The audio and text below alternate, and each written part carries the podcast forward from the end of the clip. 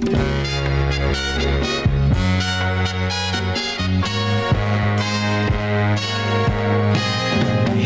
girl, what you doing down there? Dancing alone every night while I live right above you. I can hear your music playing. I can feel your body swaying.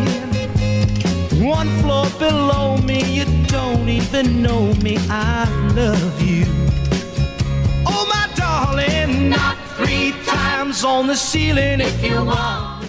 ¿Qué tal? Muy buenas tardes, sean todos ustedes bienvenidos una vez más a Círculo de Espera. Estamos arrancando semana en este lunes, lunes 19 de septiembre, esperando que todos nuestros amigos, toda la gente, todos nuestros conocidos, toda la gente en general se encuentre bien eh, luego de este susto. Eh, parece que ya el 19 de septiembre es la fecha oficial, eh, lo decimos sin, sin, sin estar bromeando, eh, la fecha oficial de los temblores. Eh, yo recuerdo muy pequeño el 19 de septiembre de 1985. Yo estaba en la secundaria federal número uno en la Poli.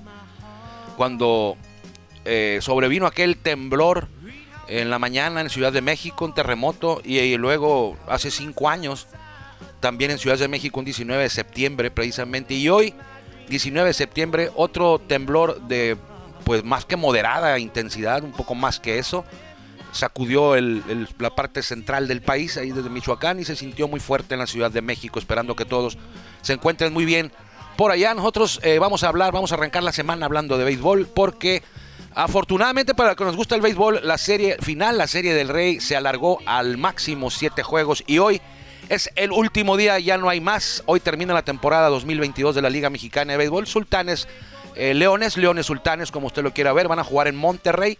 El séptimo juego, el que gane, es el campeón, ya no hay tiempo para más. Un servidor, Armando Esquivel, le agradece como siempre que nos permita acompañarlo en nuestro podcast, transmitiendo en vivo en, Spotify. Eh, no sé qué metió por ahí producción, pero bueno, ahí salió un efecto de sonido. Eh, y también nos puede encontrar eh, totalmente en vivo a través de la radio. La número uno, la número uno en Tijuana 104.9 y en Ensenada por la 89.1 La Rancherita. Vamos con la mejor voz para arrancar en materia, vamos con la mejor voz de un estadio de béisbol en México, me refiero a la de Jorge Niebla. El Caifán es un privilegio que él sea el encargado todos los días de abrir la puerta de este espacio. Bienvenidos. Oh, my sweetness means you'll meet me in the hallway. Mm. Ya estamos en el círculo de espera. Acompáñanos a tomar turno y hablar de béisbol con un toque relajado. Aquí empieza Círculo de Espera. De espera. Muchas gracias a Jorge Niebla, el Caifán, pero principalmente muchas gracias a usted por permitirnos a nosotros que lo acompañemos en nuestro podcast, en la número uno o en la rancherita, por donde usted nos escuche para arrancar esta penúltima semana del mes de septiembre. Mucho de acá hablar hoy, ya, mencionábamos la final, la Serie del Rey entre Sultanes y Leones. Eh, Julio Urias, eh, Esteban Quirós, pero antes eh, quiero felicitar a quien me acompaña hoy en este espacio, a mi compañero, colega y amigo Juan Ángel Ávila, porque hoy la Liga Mexicana del Pacífico dio a conocer quiénes serán las voces de cada una de las 10 plazas que entrarán en acción por ahí del 10, 11 de octubre en la temporada 2022-2023 de la Liga Mexicana del Pacífico. Y con mucho gusto me di cuenta de que hay varios conocidos, de que hay varios amigos que van a estar trabajando la pelota invernal a través del micrófono. Y uno de ellos es pues quien nos acompaña hoy, quien nos ha acompañado ya desde la semana pasada y quien nos acompaña toda la temporada aquí en Toro de Tijuana, me refiero a Juan Ángel Ávila. ¿Cómo estás, Juan Ángel? ¿Cuántas temporadas ya? Eh, buena pregunta, Armando, gracias. Fíjate que sacando cuentas, yo- mi primera temporada fue la 92-93. Eh, Esta sería, no es la 30, te voy a decir por qué, porque yo me vine a Tijuana en el 95. ujú. No estuve en la 95-96, 96-97 y 97-98. No estuve esas tres temporadas porque estaba ya acá, Ujú. de planta. Entonces son 27, 27, En 30 años, más o menos. 27 en 30 años, sí, sí, sí. Y como todavía lo sientes como si fuera cuando ves el anuncio, como lo de Como novato. Lo sientes como novato, ¿verdad? Como Todavía. novato. Sí, claro, claro, siempre. Y ahí anda. la incertidumbre, no la incertidumbre, sino el, el deseo, pues ya de- de todo ese show Las- Y luego aparte, eh, pues es la liga realmente donde yo crecí. Sí, O sea, yo nací en Mazatlán. Yo, yo lo, lo primero que vi relacionado al béisbol eran los venados. Ir al Teodoro Mariscal, al, antiguo, a sentarse en gradas de, de concreto, al pal concreto. a, later- a lateralazo, Sí, y iba con los del barrio. así. iba con mi papá central. Cuando iba tu papá ibas a la central, Ya cuando ibas con tus sí, sí, con butaca. cuando ibas con, Con tus los amigos amigos, del barrio entre todos a lateral, lateral izquierdo. donde se pudiera. De, de O sea niño. que Sí, iba mi hermano, iban varios. Empezaste narrando tus primeras temporadas fueron con Venados. Sí, eh, yo empecé en la televisora local, el canal 7 local de Ujú. Mazatlán. Eh, me acuerdo que fue así, de esa temporada quedó campeón Mazatlán. Y me tocó de que final de temporada, todo el mundo emocionado, hay que narrar. Pues avienten al ruedo aquí al, al novato, y eran dos veteranos, los, eh, uno de ellos ya falleció, ¿Quién es el- Francisco Hernández. que Ah, de hecho, él es el que dice, bueno, ¿y cómo te llamas? Juan Ávila. Nomás te llamas Juan. Me llamo Juan Ángel. Pues así ponte, me dijo Juan Ángel Ávila. Me dijo. Está Que te mejor. reconozcan así. Se Él escucha, me dijo así. se escucha mejor, te dijo. Se escucha con más impacto, me dijo. Ah, no, bueno, como ¿Quién sea, era el otro? Yo, ¿Quién era el otro cronista contigo? ahí? Paulino Joya, que fue el que me metió ahí a la- los Mm. deportes, a, a la televisora. Yo estaba en un periódico también, Armando. El Yo noroeste, en el periódico, o sea, reporteaba para los dos. No, el sinaloense. el Ya no sinaloense. editaba, hacía todo en el periódico. Como es, así es en todos los periódicos. todo. Sí, ¿te acuerdas? y haces todo. Haces O sea, todo. tú reporteas, Sí. de repente te dicen, oye, pues está la cámara, no hay fotógrafo, Dale. aviéntatela. No, no hay- no hay- nada de que como ahora, pídele al club. Sí. El club tiene fotógrafo. No, antes no había. Antes no, antes no. Y aparte, corrígete, corrígete tus mismas notas Corrígete también. tú. Sí, yo estuve en la transición de máquina de escribir a computadora y que te dieran cursos de computación en la universidad. Me daban clases de computación. El sistema creo que era MS2, algo así, MS, uno de esos. Mm, Eh, y, y era para para pues para sacar las notas más rápido y, y, pues no no tenías problema pues para escribir y eso. Pues yo cuando entré ya estaba, era, era pura, pura computadora. Pues ojalá antes de que te vayas a, a Culiacán, o Juan, puedas acompañarnos si es que eh, se va a transmitir el juego, porque la próxima, este fin de semana, no la Claro. próxima ya, este fin de semana, no, no, este fin de semana ¿eh? el clásico con causa, algo sin precedentes, me refiero a que nunca se había visto que un equipo de la Liga Mexicana del Pacífico enfrentara a un similar de la Liga Mexicana de Béisbol, en este caso, los dos, las dos organizaciones de Baja California, la Toro de Tijuana en la Liga Mexicana de Béisbol y Águilas de Mexicali que van a jugar el viernes este llamado clásico con causa, viernes eh, 23, este viernes ya en Mexicali a las siete y media y al día siguiente, el sábado 24, mismo horario, los umpires van a, van a cantar el play ball a la misma hora, siete y media en Tijuana, el sábado. Todavía hay boletos y ya Tijuana ya está conformando su equipo, Isaac Rodríguez, José Guadalupe Chávez.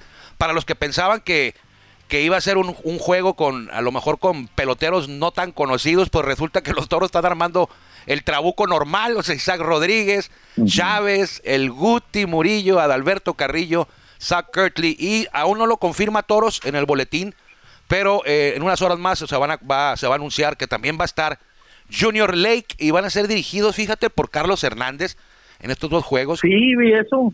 Que es en el, ausencia de Omar Rojas. en ausencia, pues Omar Rojas ya está, o está todavía descansando, o ya, ya está, no, yo creo que ya está reportando en esas fechas a, a Navojoa, porque va a dirigir a los Mayos A de Navojoa. Navojoa. Entonces le va a entrar al quite el buen Chamo, que eh, él es el que, el primer manager, fue el primer manager en la historia del club, allá en el 2004, el Chamo fue el primer manejador en la historia de Toros de Tijuana y ahora pues aquí vive cerca el Chamo en San Diego.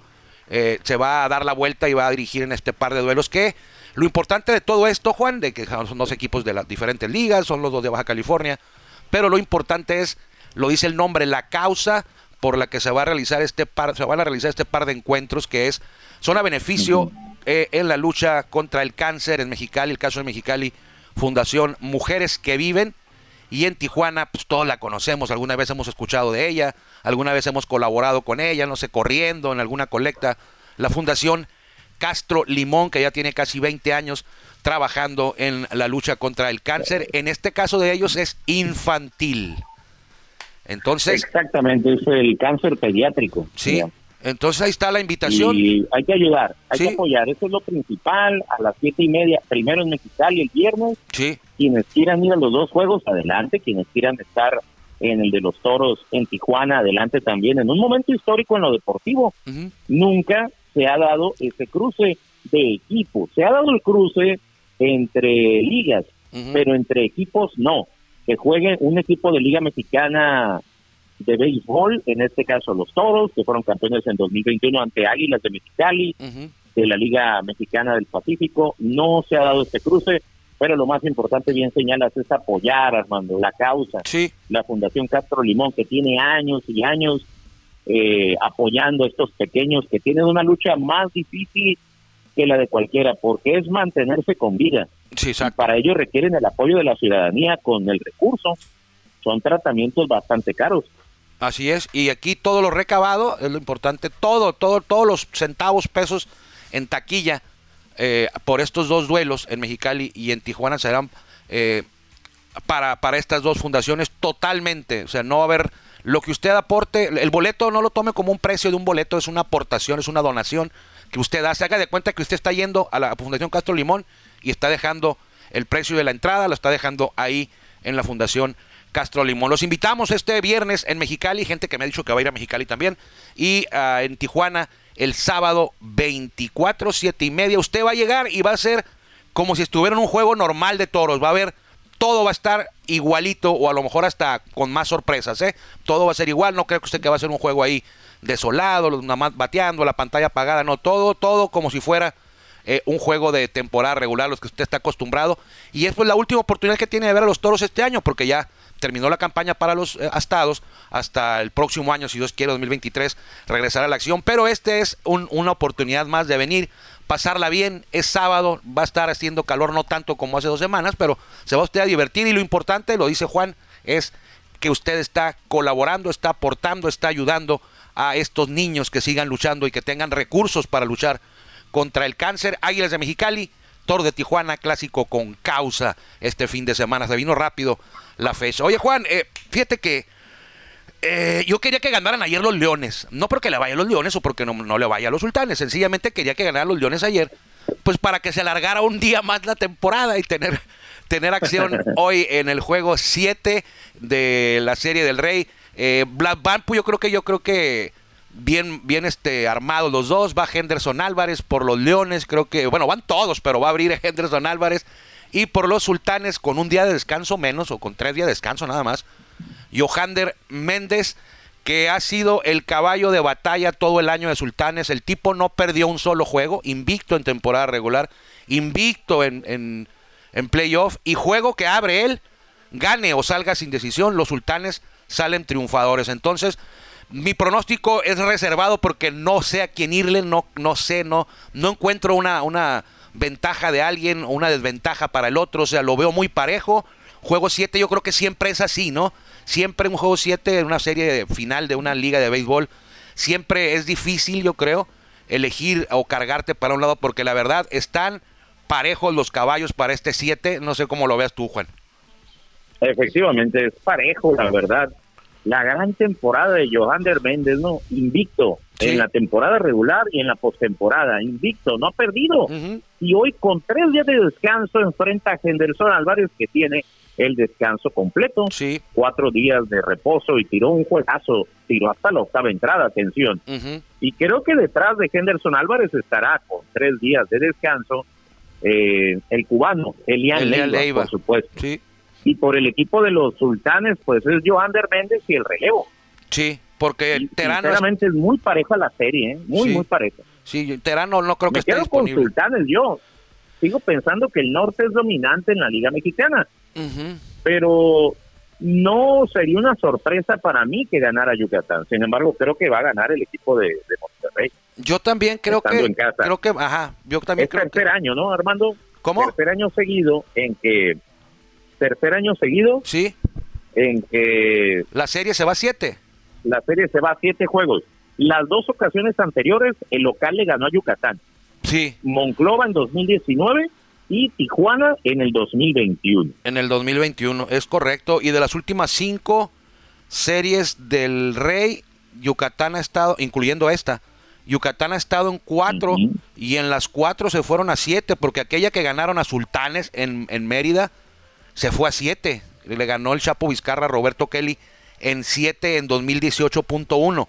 La del 2018.2, esa no se fue a siete, ganó Sultanes en seis a Oaxaca. Y luego vienen estas tres de los Leones de Yucatán. Ayer eh, Sultanes no sé si, si se estaba cansado. Es muy raro ver errores de, de Ramiro Peña por abajo de las piernas, un rodado. Gustavo Núñez un error también. Eh, o un jar- jardinero, no me acuerdo si el central o el, o el 9, también con error. No, no. De hecho abrió Cristian Castillo. Le hicieron tres carreras, pero fueron sucias. Dos en la primera y una en la tercera. Y ahí desde ahí se marcó el rumbo porque el bullpen de los Leones pues no le hicieron casi nada a los Sultanes. Una carrera, o sea, al final creo que termina 6-2 el, el juego eh, con la victoria de los Leones para empatar eh, la serie. El Chapo no ha perdido ninguna serie final. Es, es correcto, ¿no, Juanes? Ni en el invierno ni en el Pacífico ha perdido una de sola 6-6. fi- de 6-6. Ya, ya, le, ya le quitó el invicto a, a Benji Hill. Ajá. A Benji Hill le quitó el invicto en playoff. Es el único que le ha ganado. El único que lo ha eliminado, porque acuérdate que Toros lo había... El único que lo ha eliminado. Sí, en el, en el, en el invierno. Entonces, ah, va a estar buena. Metí- yo creo que por la ventaja de jugar en casa me voy a inclinar un poquito con Sultanes, pero me hace ruido, Juan, el descanso de, de, Joander Méndez, que no es completo. En cambio, Henderson Álvarez sí tiene su descanso completo. Pero va a estar bueno. Lo, importante es que eh, ayer se me cumplió el, el- el deseo de que se alargara 7 para seguir hablando hoy de, de la Serie del Rey. Y así va a ser el jueves a las a las cinco y media, si, si no me falla la memoria. Sí, cinco y cinco y media. media el juego. 5 y media de la tarde en Monterrey y lo puedo ver usted, pues, pues yo creo que por todos lados, ¿no? Por Fox Sport. Está también los tres Sí. amigos en, en TUDN, que son Antonio de Valdés, Pepe Segarra y Enrique Burak. Está también eh, eh, por ESPN.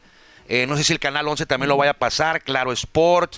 Por todos lados puede encontrar este juego y es el último día de la serie del Rey en la Liga Mexicana de Béisbol. Ojalá que ganara el norte, porque somos del norte, pero eh, lo bueno que esta serie no desilusionó, no decepcionó a nadie. Es una serie del Rey como la habíamos planeado, deseado. Yo decía que 6 a 7. Dice Nelly que ella no quiere que gane Sultanes, quiere que aquí está Nelly se enoja con nosotros, quiere que sea Leones de Yucatán. No sé por qué, pero le va a Leones. Porque el público de Leones sí es educado. Que porque el público de Leones sí es educado, dice Nelly.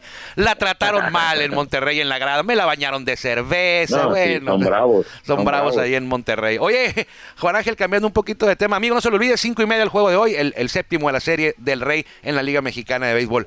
Estaba, tú tienes una computadora ahí cerca de ti, yo no, a lo mejor me puedes ayudar. Eh, Julio Urias ganó, lleva 17 triunfos este año. Con los del año pasado, lleva 37 triunfos en dos temporadas. Nadie ha ganado más. Creo que sí, Juan. Nadie ha ganado más. Busca, busca a Fernando Valenzuela porque creo que Fernando, no tengo aquí la Ah, no, computadora. pero de los activos. ah, de los activos no. activos, de los activos no. eh, Sí, mi pregunta eh, es, ¿hay algún mexicano que haya ganado más juegos en dos temporadas que Julio? Creo que ahorita todavía sí. Creo que Valenzuela cuando ganó 20, la, una la, la temporada des- posterior después, creo que ganó 18, Juan. Entonces, eh, tengo, sí. sí, Valenzuela ganó 20 y creo que la temporada ligada a la que sigue ganó 18, entonces sería 38 el récord de un mexicano en dos temporadas. en, dos temporadas. ¿no? Sí, en dos. O sea, Julio lleva Loaiza- 37. Loaiza ganó, ¿cuánto ganó en, en dos años seguidos? Eh, Julio 37 lleva. Julio. Pero Valenzuela, ¿cuántos ganó en dos temporadas seguidas? Creo que 38, ¿no? En una ganó A ver, 20. aquí va, Fer- Sí, en una ganó 20 Fernando, y creo que en otra ganó 18, eh, la, la que le siguió. Creo, porque Sí. ya revisé a Loaiza y creo que Loaiza ganó 20 y en la que siguió o en la anterior había ganado 16, 11, por ahí. sí, Entonces son 30 36, ya lo pasó entonces. ya, ya pasó a Esteban. Teodoro Higuera ganó 20, pero tampoco no me acuerdo si ganó, cuántos ganó antes o después de esa temporada de 20. Pero sí hay En- uno, En el 86, Ujú. Valenzuela ganó 20. 20. Un año antes ganó 14. Y un año después de la de en el 20, 87, en- no, en el 86 ganó 21. 21. Y luego la que siguió, 14. 21 y 14 son eh, 35, no, son menos. Y la Pero anterior, espérame, espérame. La anterior ganó 17 en el ahí está, 85. ahí está. y 17 y 21. 21. 85 y 86. 17 y 21, Sí, esa. Son 38. ¿Sí eso es? Trein- en Me- Valenzuela es el, el pitcher mexicano con más triunfos en dos temporadas consecutivas. Así es. 17 Falta ahora, a ver qué sí, dice este falta. Julio. Falta Julio. Porque Ahora le queda, sí, le queda cuerda. le quedarán tres saliditas. A Julio le queda septiembre. Sí, tres saliditas le quedan, porque quedan por ahí de 20 juegos. A Julio le queda septiembre, exacto. Tres saliditas. Sí, en julio le queda septiembre. Sí, y Teodoro creo que también ganó una vez 20, pero no, el, el- el récord de, de un mexicano en temporadas consecutivas, Sí, Es en el esta. 86 también, ¿no, Teodoro? Teodoro también en el 86. ¿Te acuerdas que abrieron Yo el, recuerdo que, en el, que, que se enfrentaron en el juego de el estrellas. juego de estrellas? No abrieron, pero lanzaron, el Astrodome, ¿no? sí, lanzaron jun- en contra en el mismo tiempo, momento, pero no fueron abridores, pero creo que Sí. lanzaron de la tercera a la quinta, algo así, los dos mexicanos. Sí, sí, y, y, y Fernando dentro de los ponches arregló a Teodoro. Sí, sí. Y a veces... come- Teodoro ganó 20, aquí te va, ¿eh, Armando? Atención. A ver, Teodoro en el 86 ganó 20, 20. En el 87 ganó 18. También, 38. 38. 38 Teodoro, 38 eh, Fernando, y ahí viene es. Julio con El toro. 37. Así es. Con 37. Y a veces lo he mencionado. Antes, Sí, sí, sí. antes me tiraban a loco, ¿eh? hace dos años. Ahora ya no. Cuando digo que, ojo, ojo, digo yo, Julio pudiera ser, o su- pudiera igualar o superar los números algún día de Fernando Valenzuela. Y hace dos años me decían, no, hombre, no, ¿cómo crees? Pero ahorita, oye, de un jalón ya lleva 37 y está joven Julio. Entonces, si se cuida, si, si, si las lesiones, si evita las lesiones, que no le lleguen las lesiones, quizá en algunos 10 años, no sé, por ahí, de una larga carrera de Julio, pudiéramos estar hablando que Julio va a estar cerca algún día. Creo que Julio tiene como casi 50 victorias en este momento, porque lo fuerte de él en, en triunfos son en estos dos años.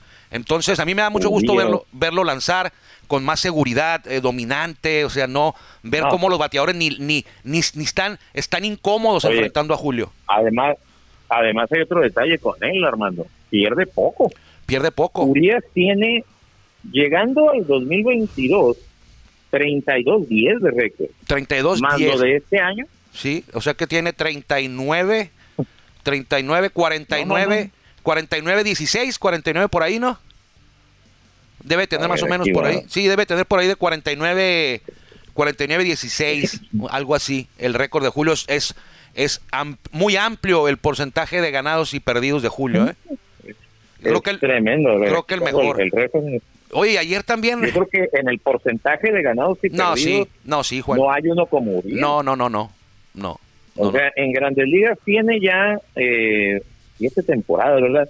Sí. 49-17. A 29 17, El fíjate. porcentaje ganador es de el porcentaje de ganados y perdidos, ¿no? El balance. pues, Sí, 742. 742. No lo tiene ningún mexicano. No, no, no, no, no. Efectividad de Urias, ¿eh? Julio César Urias, 2.87. Fíjate nada más.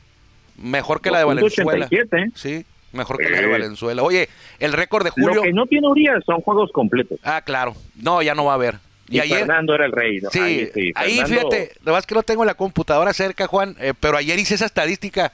Juegos completos de mexicanos en grandes ligas. Ayer en la noche la saqué toda, todos los mexicanos, y, y Fernando es el rey, pero eran otros tiempos, ¿no? Ah, Eran- oye, Jesse Flores, Jesse Flores que nadie lo conoce, creo que es segundo. Cuarenta y tantos juegos completos. y- Bueno, y también hay un detalle con Jesse Flores. Para quienes no lo conocen, Jesse Flores tuvo una vida maravillosa como pelotero y como scout. Él como scout fue el que firmó a Bert Blyleven. al, O al- sea, un scout que firmó un Hall of Fame a un Hall of Famer. al holandés. Sí, al holandés. Vivía en Orange County, en, en Anaheim.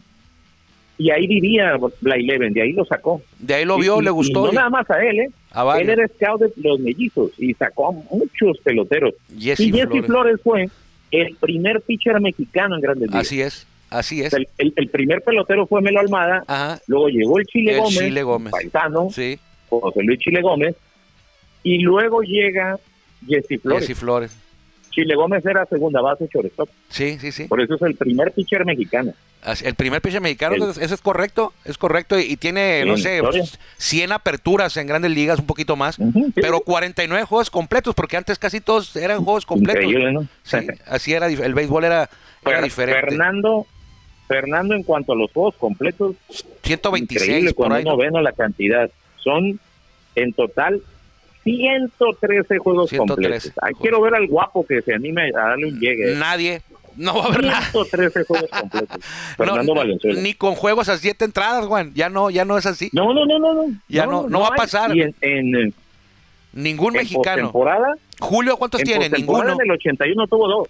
Sí, en, en playoff, fíjate. En la y en serie de campeonato tuvo cinco. Ey, no va a haber. Cinco. No va a haber. Cinco. En serie mundial tiró completo contra contra los Yankees, ¿te acuerdas? Sí, ¿cómo no? El, juego el juego, el juego 3 creo que lo tiró. Y otra otra sí, co- sí, sí. otra cosa que Increíble, ¿no? otra cosa que, que ya se nos va a acabar el tiempo y antes de que se nos acabe eh, el tiempo, valga la redundancia, este, cuando usted le digan que, que ya se le pasó el tiempo, que ya es muy tarde, que desista, que ya no va a llegar, que ya se dedica a otra cosa, no haga caso. En estos últimos dos años hemos tenido tres ejemplos del que persevera alcanza. Esteban el Pony Quirós debutó el fin de semana, mexicano 145, a los 30 años de edad. Hace un mes, más o menos la misma edad, debutó Joy Meneses, también a los por ahí de 30 años de edad. En grandes ligas debutaron. Y el año pasado, eh, un conocido porque juega en toros, le pasó lo mismo. Manny Barreda debutó más o menos Sí. con la misma edad en grandes ligas. Una edad en la que te dicen que ya ni le intentes, que ya se pasó tu tiempo. Y mira, ahí está el El premio. mismo pelotero. Sí. Sí. Escuchaste a Meneses en una entrevista, lo dijo. Que cuando le, le preguntan eso, le dicen, oye, y en ligas menores, y dice que él había días en que se levantaba y lo pensaba, que decía, ¿qué estoy haciendo aquí? O sea, ¿por qué no me regreso? O sea, ¿qué es lo que me tiene aquí? Mi amor por el juego, Así es. porque lo ve- veía lejana esa posibilidad, pues dice, sigo viajando en los camiones, se paga poco, Sí, pero sigo aquí. Y mira ahora, Ahí es está. una sensación ahí en Washington. ahí está Joey Meneses. Meneses, ¿no? Sí, ahí está Esteban Quirós, que, que me da, me dio muchísimo gusto. No lo conozco a él, A nunca lo he entrevistado. Muy buen Eh, pelotero. Nunca lo he entrevistado ni nada. persona. Pero al ver que debutó, al ver lo que se me entró a tomar un turno, eh, se me enchinó la piel de verlo después de, de tanto, de tanto picar piedra y tantas veces que le habrán dicho, o tantas veces que él habrá dicho, ya para qué lo hago, mejor me quedo a jugar en la Liga Mexicana. Pues no, le siguió y ahí consiguió su sueño, Armando, su sueño. ¿Cuán- ¿Cuántos de esos 145 han jugado en el Chevrolet en su historia? Ah, lo voy a revisar. Los jugó. Sí, Meneses no. Mereces no, pero Ni Quirós Julio sí. César Uría. Ajá. Sí. Lo voy a, lo voy a, lo voy a buscar. Ya sé que han jugado antes o después. Eh, sí, sí. Sí, por Valenzuela ejemplo, lanzó ahí. Sí, Oliver Pérez, que jugó aquí, Valenzuela. Walter Silva, o sea, ¿cuántos Teodoro jugaron aquí? ahí. Lo vamos a revisar. Lo vamos a revisar. Vámonos, Juan. No. Llegó la hora. Vámonos. Nos vemos mañana, ¿o qué? Hasta mañana. Sale. Sí, claro. Adelante. Muchas gracias, Juan. Muchas gracias a usted por habernos Gracias. permitido a nosotros que lo acompañáramos a hablar de béisbol. Nos encontramos, nos encontraremos, perdón, mañana, si Dios quiere. Que le vaya bien.